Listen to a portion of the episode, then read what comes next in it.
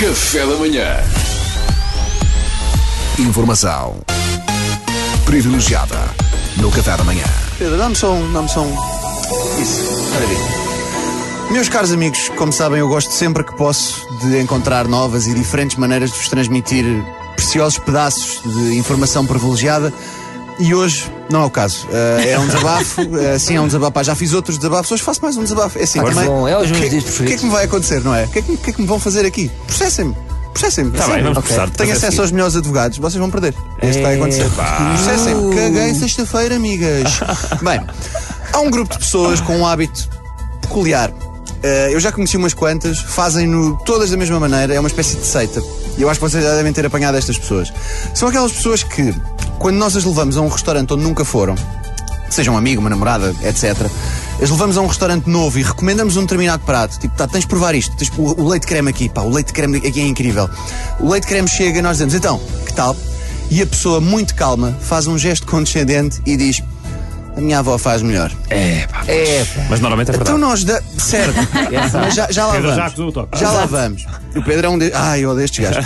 Eh, então nós damos uma referência de restaurante para comer um bom arroz doce. Temos um bom arroz doce na nossa vida. Queremos que esta pessoa tenha também. Damos a referência. Assim, barato. Vai ali que ali é bom. E a pessoa diz-nos, a minha avó faz melhor.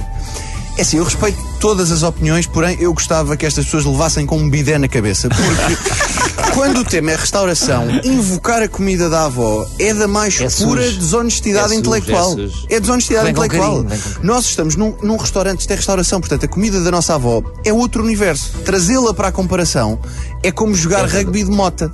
Percebes? Olha, lá vai o de Miguel Oliveira e mais um ensaio para Miguel Oliveira. Perceber? Não faz sentido nenhum. Claro que a tua avó faz melhor. É a tua avó. Ela podia trazer-te um alguidar com xixi de gato. E tu já este caldinho, o caldinho da avó.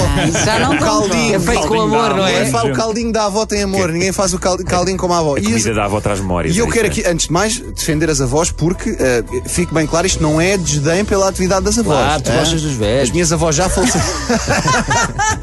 as minhas avós já faleceram as duas, infelizmente. Bom, na minha família é um fenómeno recorrente.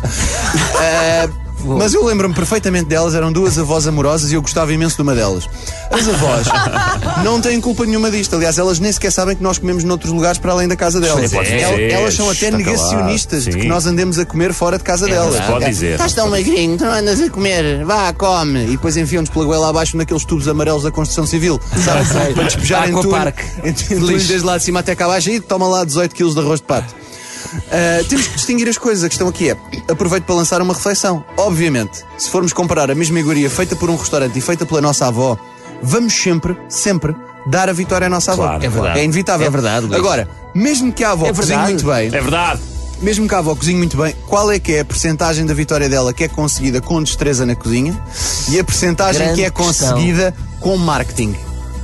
Porque as avós têm e terão sempre o melhor marketing em qualquer restaurante. 90% Não é? Estão marketing. refugiadas no seu marketing da avó.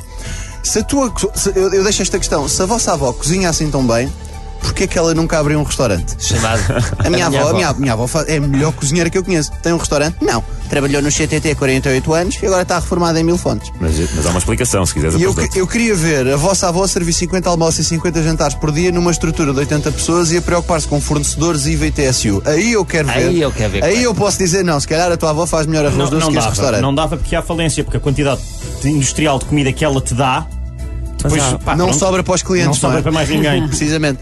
Aliás, até lá, bem, resta-me a mim, pá, sou o único que diz as verdades incómodas, que é eh, as avós só ganham pelo marketing. Pá, desculpem, é verdade, o marketing das avós é de tal maneira forte que eu tenho a certeza absoluta que alguns no mundo já aconteceu eh, um gajo estar na sua despedida de solteiro.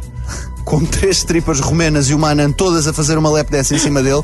Então, Júlio, estás a curtir? Minha avó faz melhor. Olha, até vou bater Obrigado, palmas. Luís. Foi Hoje sim, Informação finalmente privilegiada. foi ter piada. Hoje foi muito bom. Privilegiada no Café da Manhã.